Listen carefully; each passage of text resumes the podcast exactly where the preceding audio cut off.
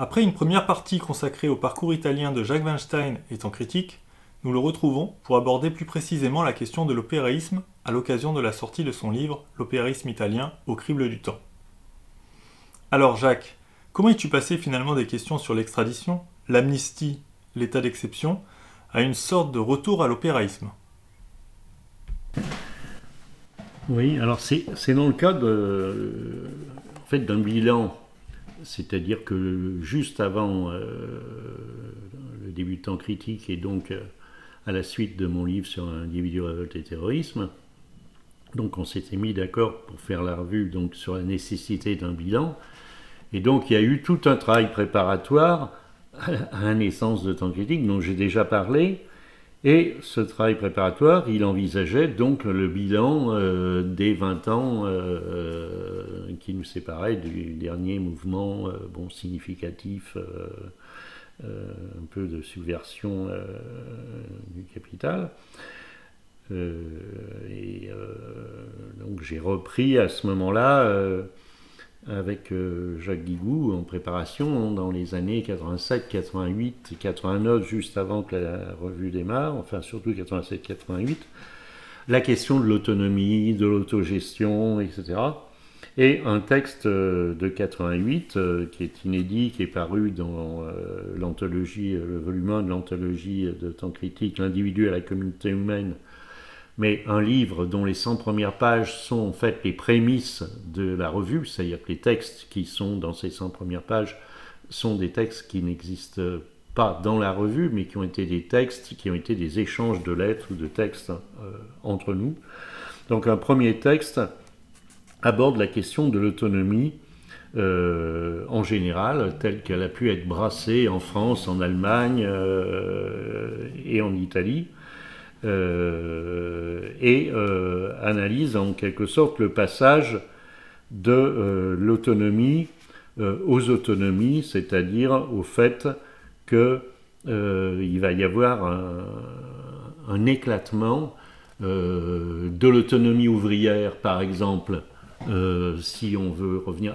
D'abord, il y a l'autonomie au sens assez large des mouvements autonomes, de l'autonomie du mouvement, etc. Tous ces termes qui autonomie par rapport aux syndicats, enfin donc le terme d'autonomie était devenu euh, une sorte de sésame pour se distinguer un petit peu de tous les partis, groupuscules, etc. Bon, donc il y avait cette autonomie-là. Et puis l'Italie nous rappelait qu'il euh, y avait euh, l'autonomie ouvrière et donc déjà une particularisation de l'autonomie à l'intérieur de la classe, euh, qui était la classe, qui devenait la classe de l'autonomie. et cette autonomie ouvrière a été un grand moment de l'histoire de l'Italie des années 60-70. Mais ensuite sont apparues d'autres autonomies et un peu la dissolution ou l'éclatement des autonomies, surtout à partir de 1977, euh, avec les événements de Bologne et tout le nouveau discours qui va se développer euh, bon, autour de gens comme Franco Berardi, euh, Bifo. et Radio Alice, etc. bon, toutes les choses où l'autonomie va être aussi euh, euh, liée à la non plus à l'émancipation des travailleurs qui sera euh, l'œuvre des travailleurs eux-mêmes, mais à l'émancipation des désirs, à la révolte contre toutes les institutions, etc. Des aspects qui étaient prégnants dans le mai-juin français, mais qui avaient été comme condensés dans un même mouvement, alors qu'en Italie, il allait se trouver allongé et dissocié euh, tout au long d'un processus qui faisait qu'il y avait comme si euh, plusieurs mouvements s'étaient enchaînés, comme si l'autonomie passait, par exemple, là je suis passé à l'autonomie de 77, etc. Mais par exemple, on était aussi passé de l'autonomie ouvrière à ce que Negri et autres ont appelé en 75 l'autonomie organisée, etc. Donc il y a eu ce texte où j'aborde bon, toutes ces questions-là d'un point de vue historique. Euh, ça, c'est le, premier, euh, le premier point. Et puis le deuxième point qui m'a encore plus rapproché euh, de l'opéraïsme, enfin de, se recoltiner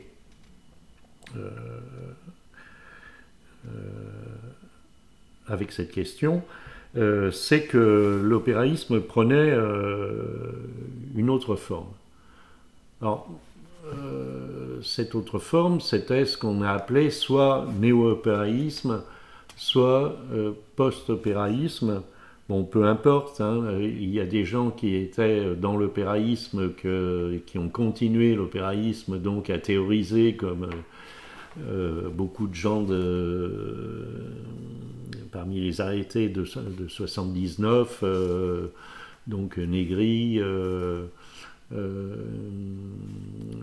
Bologna, bon, surtout Paolo Virno, euh, ont euh, fait émerger une sorte de courant euh, qui a développé deux nouveaux éléments, courants qu'on a qui sont nés dans l'exil en fait autour de la revue Futur Antérieur et les premiers numéros de la revue Futur Antérieur auxquels participent donc Negri et beaucoup de gens d'origine italienne et par exemple des gens qui ont un rôle important comme Mauricio Lazzarato aussi.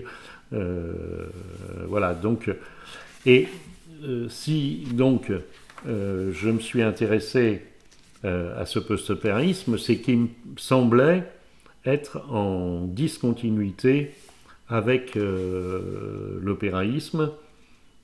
Et dans une discontinuité, on peut dire, qui, n'améliorait pas la situation, c'est-à-dire qui revenait à des choses qui semblaient dépassées et surtout qui semblaient beaucoup moins critiques par rapport euh, au développement du capital. En effet, ce qui m'avait retenu dans l'opéraïsme, c'est que c'était un peu, comme je l'ai appelé euh, un petit peu au début de la préface du livre, l'introduction euh, à mon dernier livre. Si l'international situationniste a été en France un peu, on peut dire, la théorie de son temps avec ses limites, euh, l'opéraïsme était la théorie de son temps pour l'Italie, parce que l'opéraïsme a été capable de synthétiser en quelque sorte la rapidité de l'industrialisation en retard de l'Italie, le développement euh, du mouvement euh, ouvrier dans ses caractéristiques euh, de travail à la chaîne, de refus du travail,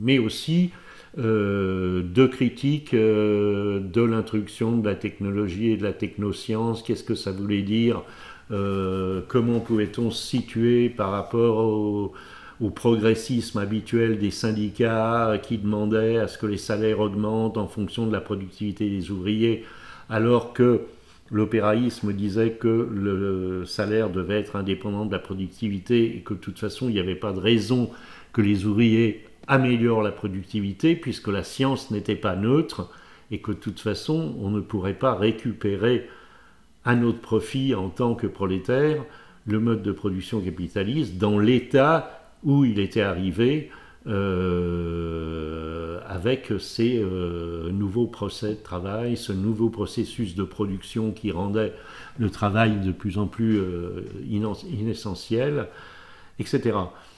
Et par rapport à ça qui avait été la force de Panzieri, c'est-à-dire de s'attaquer vraiment à ça, c'est-à-dire au concret de ces transformations du procès de production et du procès de travail, et ensuite Tronti et Negri de, de mêler ça avec l'ouvrier masse, euh, avec euh, l'ouvrier social, enfin bon, avec le protagoniste euh, de la lutte de classe, la lutte de classe devenant l'élément déclencheur en quelque sorte de la crise du capital et ne répondant pas à la crise du capital, comme dans la vision classique où souvent la révolution doit se faire pour répondre à la crise du capital. Non, dans l'opéraïsme, c'est en quelque sorte et ça, ça parlait pour nous, parce qu'en 68, en France, il n'y a pas de crise. Donc s'il y a un mouvement, sans crise. Il y a une crise générale, mais ce n'est pas une crise du mode de production capitaliste. Donc c'était intéressant de relier à la théorie opérariste qui met en quelque sorte, même avec des illusions et même d'une façon trop unilatérale, le travail au premier rang euh, par rapport au capital. C'est-à-dire que le moteur de la dynamique du capital, c'est le travail, c'est pas le capital. Bon. Donc ça, c'était euh, intéressant. Or, par rapport à ça, le néo-opéralisme euh, inverse en, quelque sorte le schéma en découvrant tout à coup que les transformations du capitalisme dans la période d'après euh, les luttes des années 70, euh, ces transformations du capitalisme, elles révolutionnent le capital, d'où notre terme après la révolution du capital, elles révolutionnent le capital, mais pour les néo-opéralismes, elles le révolutionnent finalement dans un bon sens, puisque finalement, euh, ces transformations du capital, avec tout le développement du capital cognitif, de la technoscience, etc., elle ferait que la domination ne serait plus que la domination d'une petite couche euh, parasitaire euh, capitaliste qui domine un ensemble, qui domine le général intellect, qui reprennent le terme de Marx du général intellect, c'est-à-dire le fait que le travail mort et le, travail vivant rentre dans une combinatoire euh, qui fait que euh, euh, finalement le, savoir professionnel et ouvrier est intégré au savoir du capital, etc. Mais pour Marx, c'est toujours le capital qui domine. Mais pour les, post-opéralistes, on a l'impression que cette intelligence collective, elle est immédiatement appropriable par le nouveau travailleur du cognitif et que finalement, il suffit de faire sauter la capsule capitaliste. On en revient à une vision assez léniniste, et, d'ailleurs Negri revient léniniste, il s'en cache pas. Euh, en parle dans sa postface. Euh, finalement, léniniste et trotskiste, finalement, il faut se débarrasser du commandement capitaliste. Mais la structure, on peut la prendre à notre compte puisqu'elle est plus favorable euh, elle, nous permet, elle permet à la multitude, et non plus simplement une classe particulière, elle permet à la multitude de s'approprier euh, les forces productives finalement, qui fait qu'il n'y aurait plus véritablement de contradiction de forces productives et rapports de production. Il y aurait une sorte d'adéquation euh, qui ferait l'économie de la révolution finalement, d'une certaine façon. Voilà, bon, j'ai été très schématique. Euh, et donc, c'est, cette chose-là, cette critique, je la développe dans un texte, euh, là aussi, qui est un texte euh, qui est paru en 88, mais qui a été reconstruit en 97 et qui est dans le, volume 1 de l'anthologie, qui s'appelle Le devenu de l'autonomie, de point, le néo-périsme. C'est-à-dire qui envisage donc euh, comment euh, cette, euh, cette comment le, l'opéraïsme a, fait une révolution sur, sur lui-même finalement pour, en quelque sorte, partant de la critique du capital, euh, courir un, petit peu euh, au secours du capital, puisque finalement, il lui reconnaît la capacité à nouveau à réaliser le socialisme, finalement, puisqu'il nous rapprocherait euh, finalement d'une situation d'appropriation. finalement, toute la richesse est concentré euh, dans, euh, ce savoir collectif. Euh, et donc la question de la propriété n'est plus qu'une question décisionnelle, en quelque sorte. Il suffirait de dire, ben, comme on le voit, enfin, les médicaments sont gratuits, euh, euh, euh, les logiciels libres, c'est la fin de la propriété, etc. etc.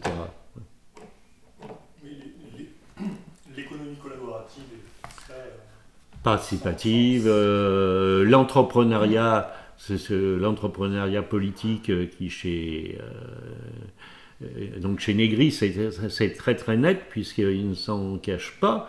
Euh, c'est-à-dire que la, capacité finalement euh, politique euh, du travailleur cognitif est telle que montrer une entreprise, en quelque sorte, c'est positif parce que c'est de l'entrepreneuriat politique, ça va dans le sens de la transformation. bon. Et, donc la précarité, la précarité, elle aussi, euh, ce qu'il y a, c'est que Negri va tenir compte d'un truc qui est intéressant, c'est qu'il dit la flexibilité du travail. Par exemple, ce que dit un gauchiste normal, bien constitué, il dit la flexibilité c'est mal. Il dit ça à la suite de la CGT ou de la CGL, mais il le dit de façon plus radicale.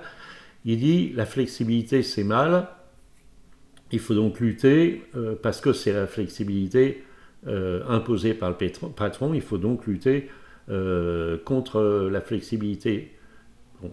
Dit non, la flexibilité, c'est pas mal, puisque quand les ouvriers refusaient de travailler, quand ils s'absentaient, quand ils sabotaient, c'était de la flexibilité ouvrière.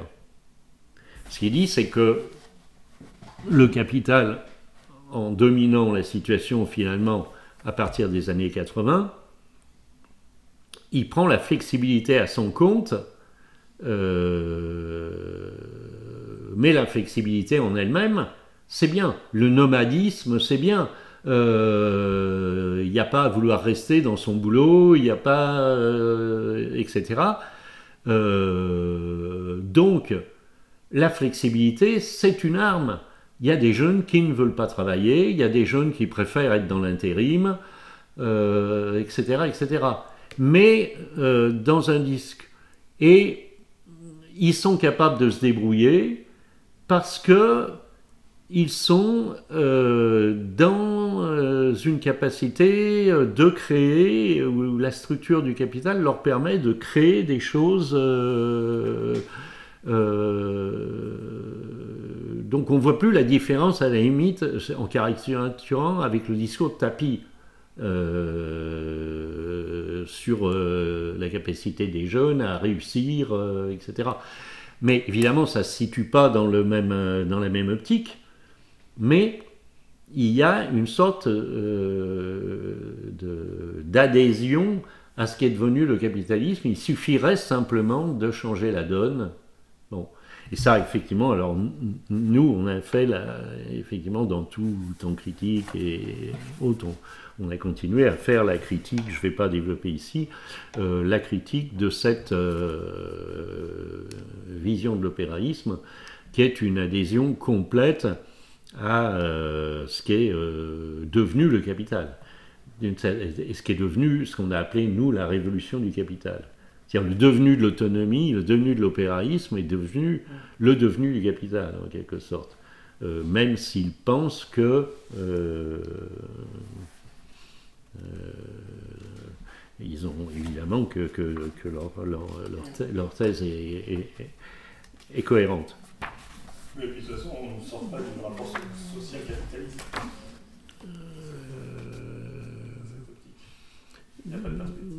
Ben, c'est-à-dire que la perspective, c'est l'alternative.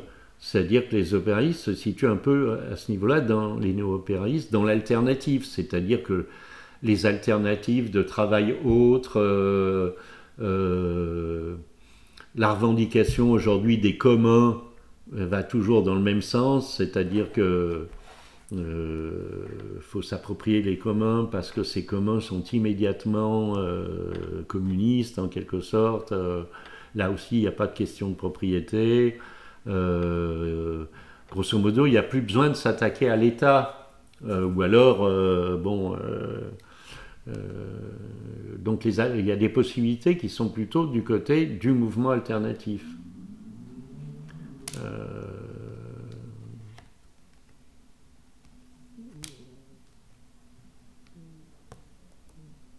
Alors, par exemple, euh, ils soutiendront beaucoup les intermittents du spectacle. Par exemple, Mauricio de Zarato fait des textes sur les intermittents du spectacle qu'on a critiqués, mais on ne va pas revenir là-dessus. Il faut aller sur le site pour voir les textes qui correspondent, euh, qui font un peu l'apologie des luttes des intermittents du spectacle. Euh, à la fois parce que la situation des salariés sera de plus en plus une situation de l'intermittence, et en même temps parce que l'intermittence serait un, nouveau sujet révolutionnaire finalement, parce que c'est pas le fonctionnaire qui est euh, le sujet révolutionnaire. Donc l'intermittent, le précaire, c'est-à-dire un discours qui est plus complexe que le discours gauchiste proprement dit, puisque le discours gauchiste c'est que tout le monde devienne fonctionnaire en fait. Bon, hein, il faut défendre l'emploi, il faut que les, il faut que les, stagiaires deviennent titulaires, il faut que les, euh, les, euh, euh, comment dire les les auxiliaires de la fonction publique deviennent soit titularisés, même en dehors du concours. Il faut que tout le monde soit garantie. Euh, ce qui est qu'une radicalisation du discours des syndicats et, de la gauche euh, en général. Pour les opéraïstes, c'est plus complexe, puisque en même temps, ils sont d'accord pour que le système déstructure tout ça, puisque pour eux, déstructurer tout ça, ça va dans le sens euh, justement de de, la liberté, euh, du fait de ne plus être euh, attaché à son travail, de ne plus être attaché euh, à un patron, de ne plus être attaché à un statut, et de, de profiter du système pour aller dans le sens de sa destruction. Mais pour le moment, c'est que, ce que je dis, moi, c'est qu'avant qu'il soit détruit, on ne va que dans ce système. Il n'y a pas de, il n'y a pas d'écart avec le système sur cette base-là.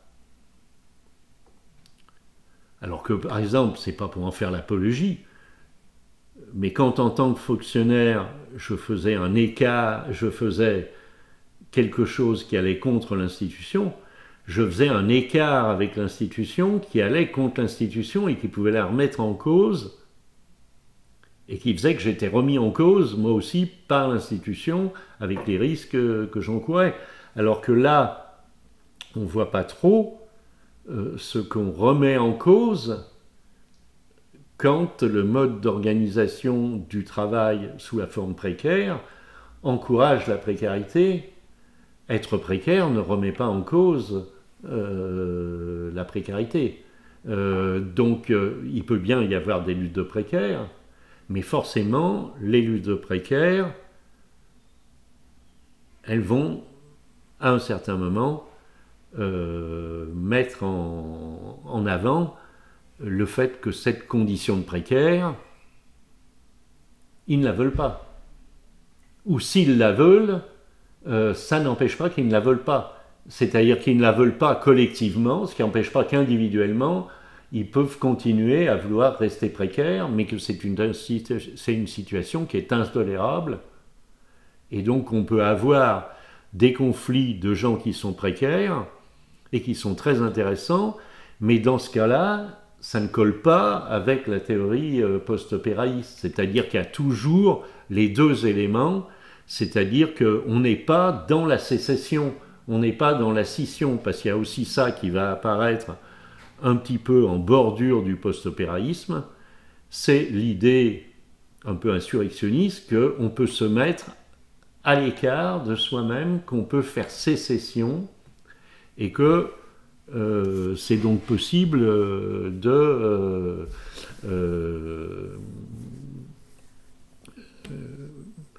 finalement d'avoir son, propre jugement sur sa propre activité, c'est-à-dire de décider que on n'est pas intégré, qu'on n'est pas ceci, qu'on n'est pas cela, alors que pour nous, le rapport social capitaliste reste toujours un rapport de dépendance réciproque entre le travail et le capital, et qu'il n'y a pas possibilité de faire sécession.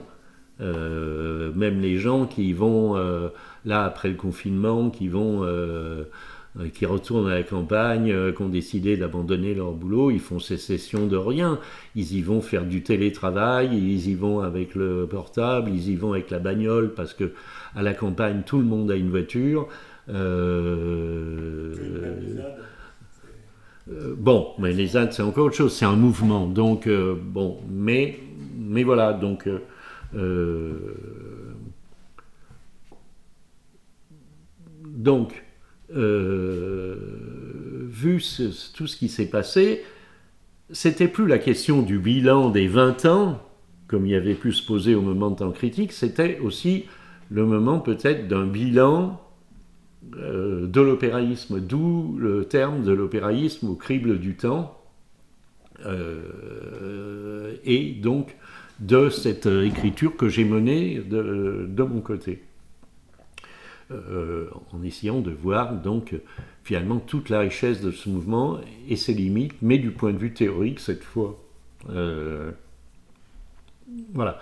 Et parallèlement, Scalzone, de son côté, s'est retrouvé en prise évidemment avec tous les tiraillements qu'il pouvait y avoir euh, sur les questions de, l'opéraïsme, le communisme, etc. Et au cours de euh, la célébration du 77, donc en 2017, euh, à Rome, il y a eu un grand euh, euh, avec tous les anciens opéraïstes, bon, tous les qui étaient là, une grande réunion, etc.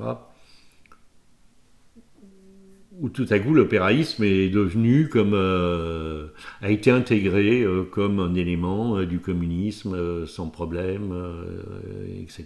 Et que l'opéraïsme était une branche du communisme. Euh, qui ce n'était plus une, théorie euh, hétérodoxe.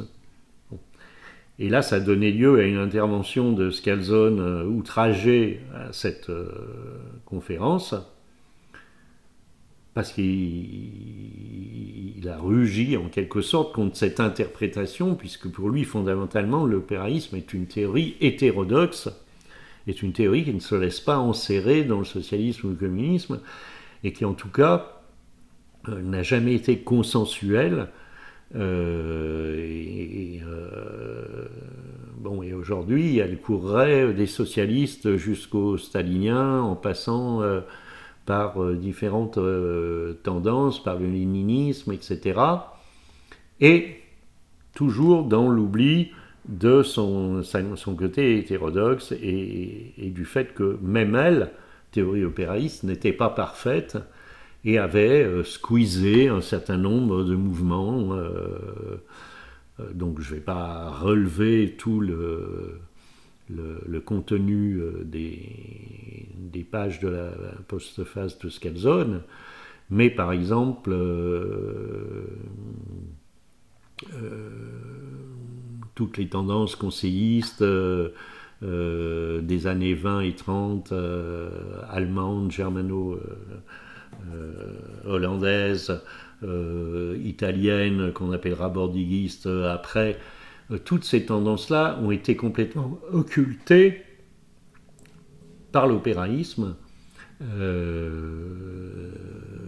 qui ne s'est pas référé à ces mouvements-là pour différentes raisons, je ne vais pas le, développer ici, mais euh, ça a été occulté, et par exemple des gens comme Ricardo Dest, euh, euh, Cesarano, et puis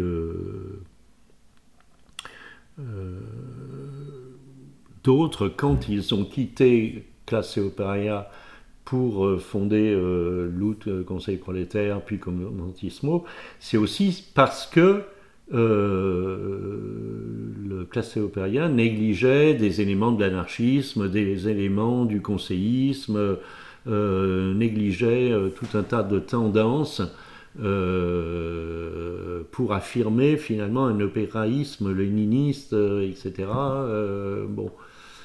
Mais peu importe ce que Scanlon a voulu faire péter dans ce truc-là, c'est une sorte de retour à une bon à un truc, tout le monde il est beau, tout le monde il est gentil, euh, il suffit de laisser personne en bord de route faire comme si euh, il y avait une théorie unitaire qui pourrait être reprise, surtout aujourd'hui, et célébrer un mouvement qui aurait finalement jamais eu toutes ces dissensions, etc., à tel point qu'on peut se demander pourquoi il a perdu si il avait cette unité. Et voilà, donc ce travail qu'il a fait, a permis qu'on fasse euh, un travail à quatre mains, comme il dit, même si c'est moi qui ai écrit, un travail qui a écrit euh, le livre entier, lui il a écrit la postface, mais euh, un travail à quatre mains, un peu sous son contrôle sur l'évolution, parce qu'on était en prise à nouveau sur le même, sur, sur la même chose, qui n'était plus l'état d'exception, choses, mais qui était devenu l'opéraïsme dans son parcours euh, historique. On a donc beaucoup discuté, toutes les parties, euh, par exemple toute l'introduction euh, historique que j'ai faite, qui revient sur les années 50, etc., c'est en partie discuté, enfin, faite avec lui. le travail a quand même été un travail donc collectif euh, de ce point de vue-là. Mais qui a pris beaucoup de retard, puisque en fait, le, bouquin, moi je l'ai terminé euh, finalement assez rapidement, alors que reste, pour différentes raisons, euh, ses activités, ses va-et-vient entre la France et l'Italie, son état de santé, l'état de santé de sa compagne, euh, font qu'il a mis euh, trois ans pour faire 30 euh, pages. donc, mais on avait toujours ces, ces discussions, puisque parfois on discutait une journée entière pour faire une page, bon, pour se mettre d'accord sur le réécrit en français correct.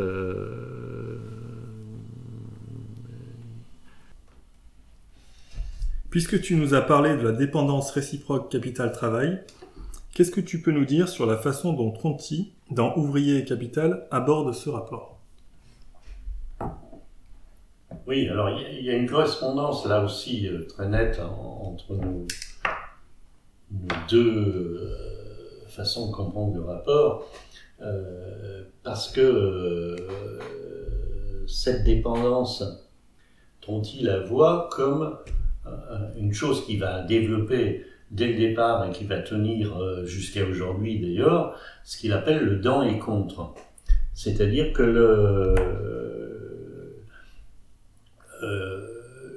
là aussi par rapport à ce que je disais tout à l'heure, des post-opéraïstes qui finalement euh, filaient en direction de la, de la séparation, de la scission, de la sécession, pour Tronti comme pour nous, euh, et pour d'autres gens d'ailleurs, il euh, n'y a pas de sortie euh, en dehors d'une transformation de ce rapport social.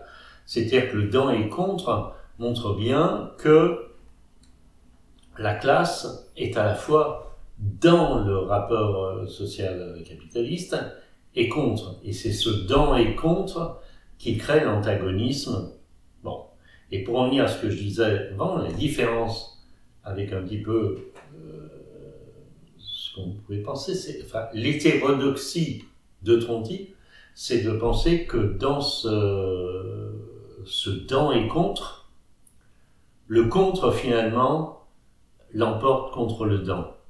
Bon.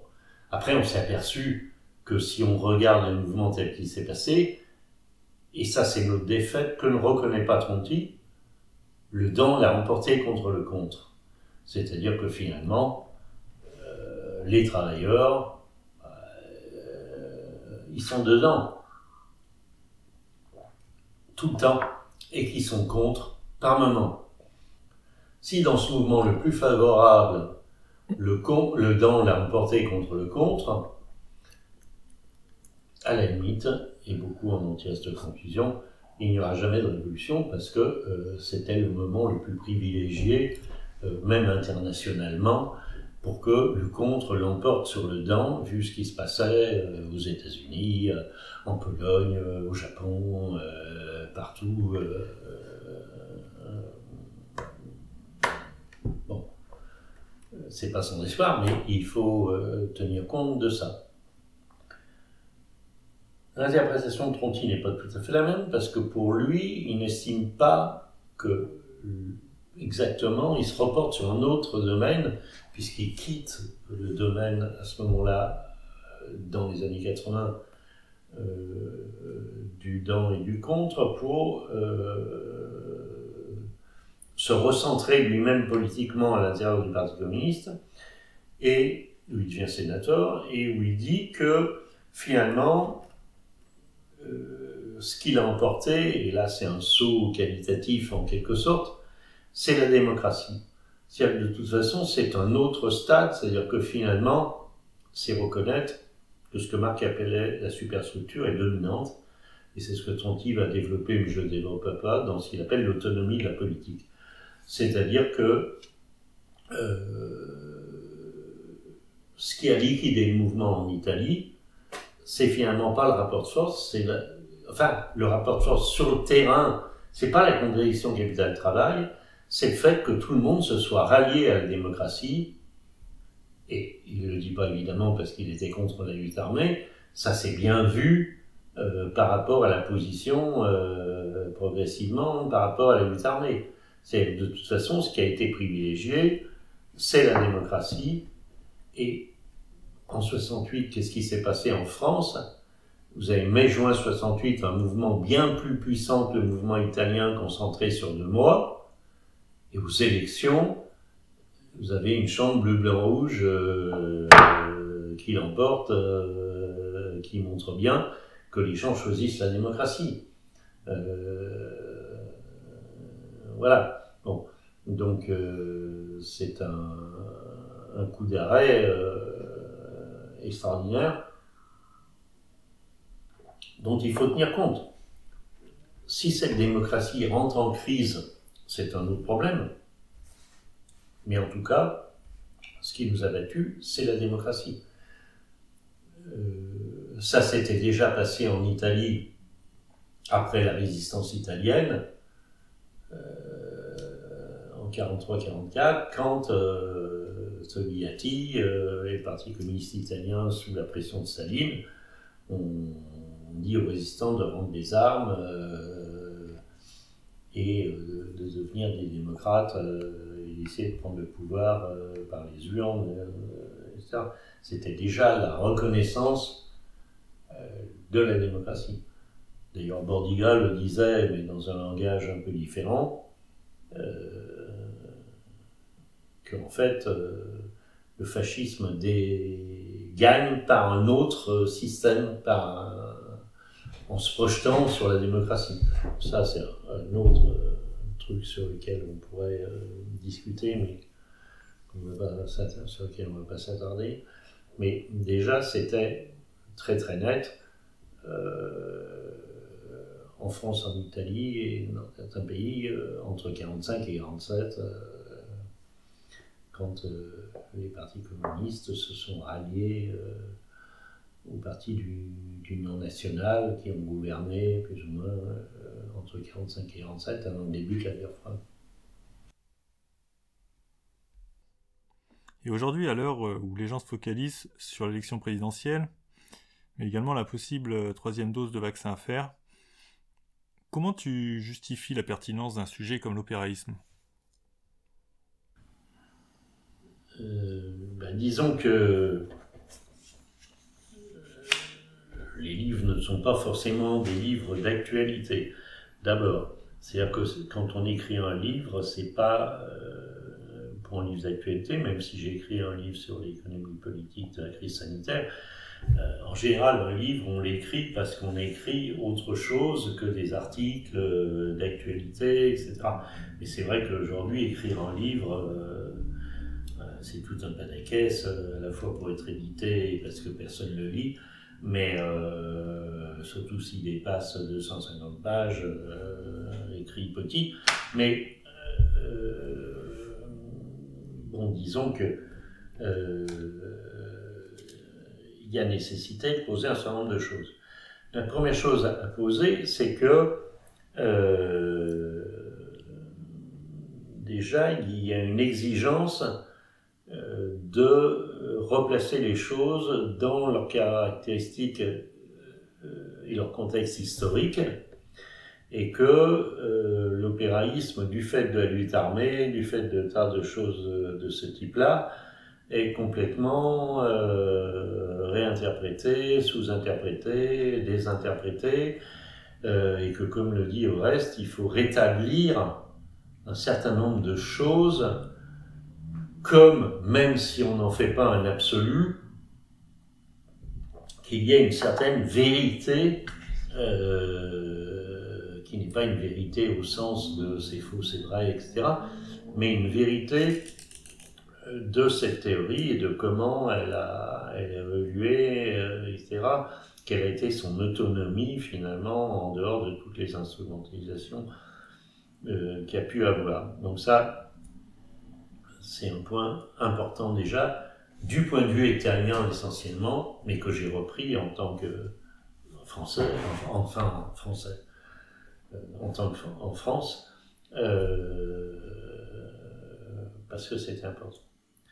Deuxième point, c'est que euh, la théorie opéraïste, une fois la défaite des mouvements, etc., on, en a déduit une rupture du fil rouge historique des luttes de classe et le fait que de toute façon, euh, cette théorie n'est plus opérationnelle. Ce n'est pas le problème. C'est-à-dire qu'on peut très bien, et sans avoir un point de vue d'historien, rétablir la vérité d'une théorie sur le moment avec le fait qu'aujourd'hui, elle n'a plus de vérité. C'est ce que je pense. Mais c'est essentiel quand même de la comprendre dans sa vérité et dans ce qu'elle a représenté euh, sur le moment comme étant un truc essentiel et la meilleure chose qui a été produite à l'époque. Ça, c'est un deuxième point. C'est-à-dire une rupture. Euh, il n'y a pas de continuité, il n'y a pas de perspective à partir de cette théorie, mais la maintenir dans sa, dans sa vérité, en quelque sorte. Euh, donc le livre euh, n'ouvre aucune perspective euh, de ce point de vue-là. Ce qui est actuel, finalement, dans la théorie opériste en négatif,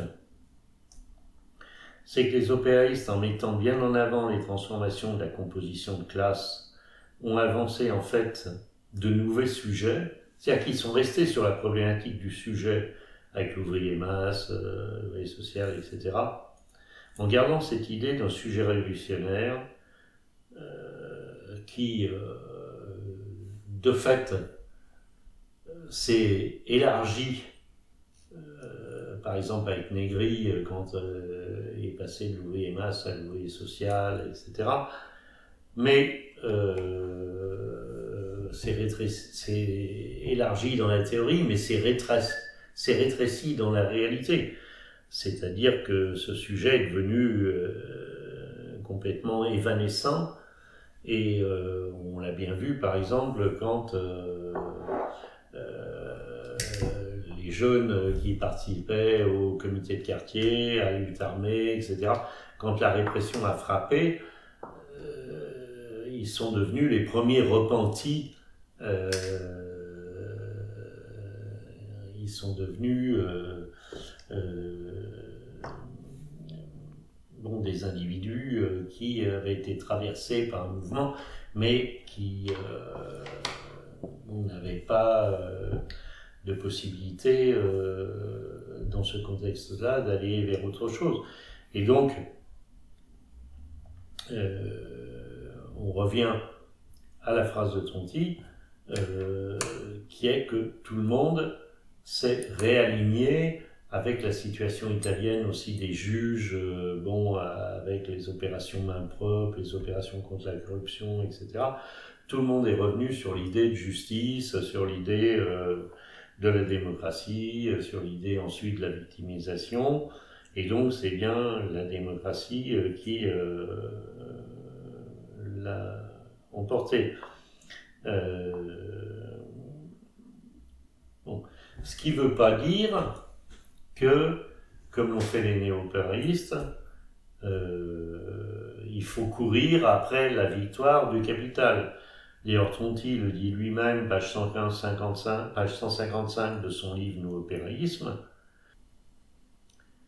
ne soutient pas par l'accélération du capital, ne soutient pas l'accélération du capital, plutôt euh, si euh, tu n'as pas la force pour organiser dans l'immédiat et la durée euh, la résistance contre lui.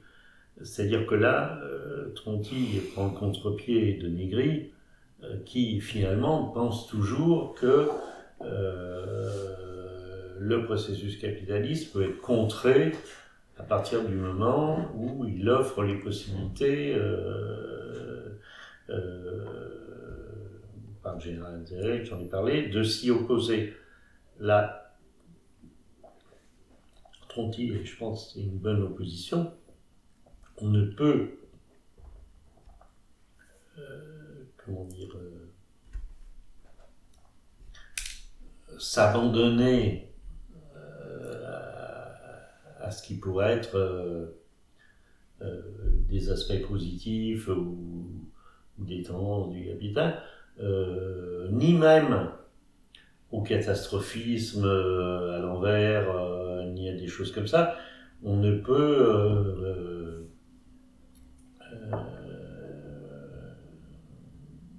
espérer quelque chose, que ce soit sur le climat, sur des choses comme ça, si on n'est pas capable soi-même d'avoir un minimum, alors lui il parle d'organisation, si on n'a pas euh, un minimum de maîtrise euh, du processus. Ben, par exemple, il n'en parle pas, euh, Negri, mais c'est très, euh, mais c'est très net sur le climat. Quelle, quelle maîtrise tu peux avoir les questions du climat dans la mesure où cette question, elle est du domaine des États et elle ne sera, elle ne peut être que du domaine des États. Euh, elle ne peut pas être du domaine des individus ni des collectifs de lutte. Donc, euh, soutenir les luttes contre le climat, euh, par exemple, pour moi, aucun sens dans la mesure où ces luttes ne peuvent être que des luttes des États entre eux pour trouver des solutions avec les entreprises, etc., mais nous échappent complètement. Donc c'est typiquement le domaine où on n'a aucune maîtrise des luttes. Et euh, c'est pour ça que la, perspective, en fait, là, de est assez sombre euh, sur cette euh, question-là par rapport au, post-opéraïsme.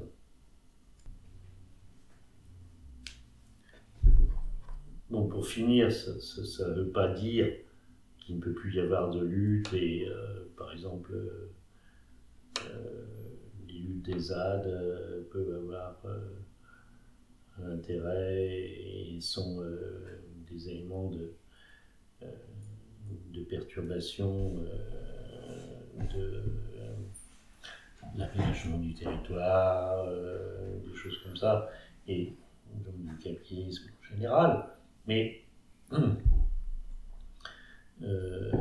il est difficile de, de, se projeter plus avant sur ces luttes-là, puisqu'elles sont des luttes quand même défensives qui répondent à des grands projets et on s'oppose à des grands projets.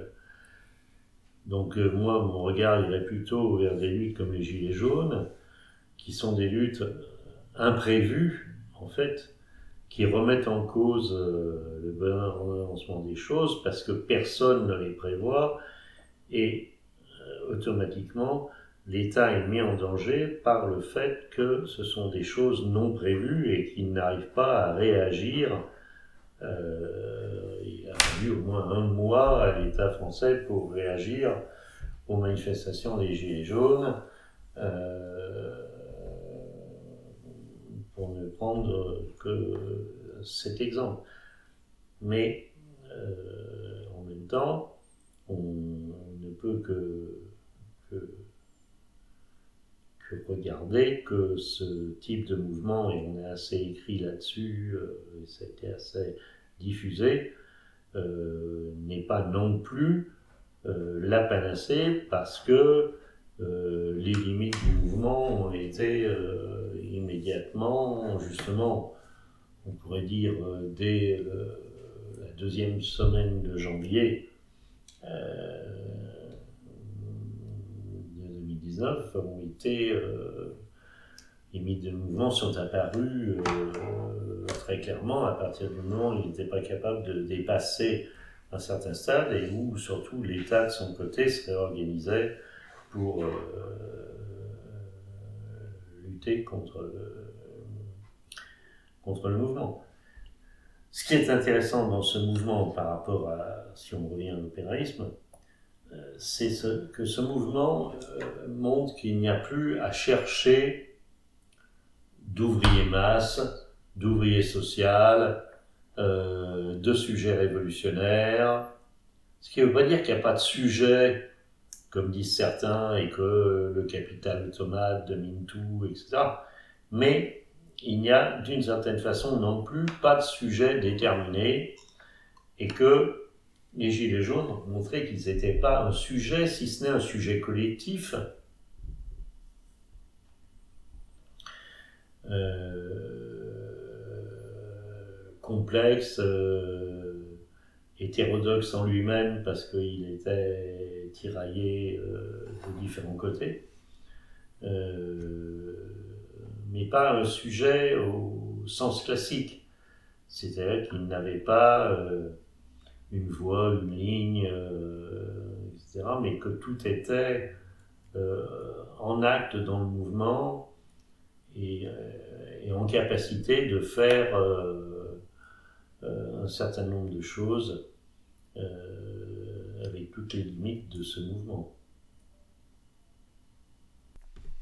Eh bien, merci Jacques pour cet entretien qui aura permis, nous l'espérons, de mieux comprendre ce qu'a pu être l'opérisme italien dans sa démarche théorique et ses pratiques. À bientôt.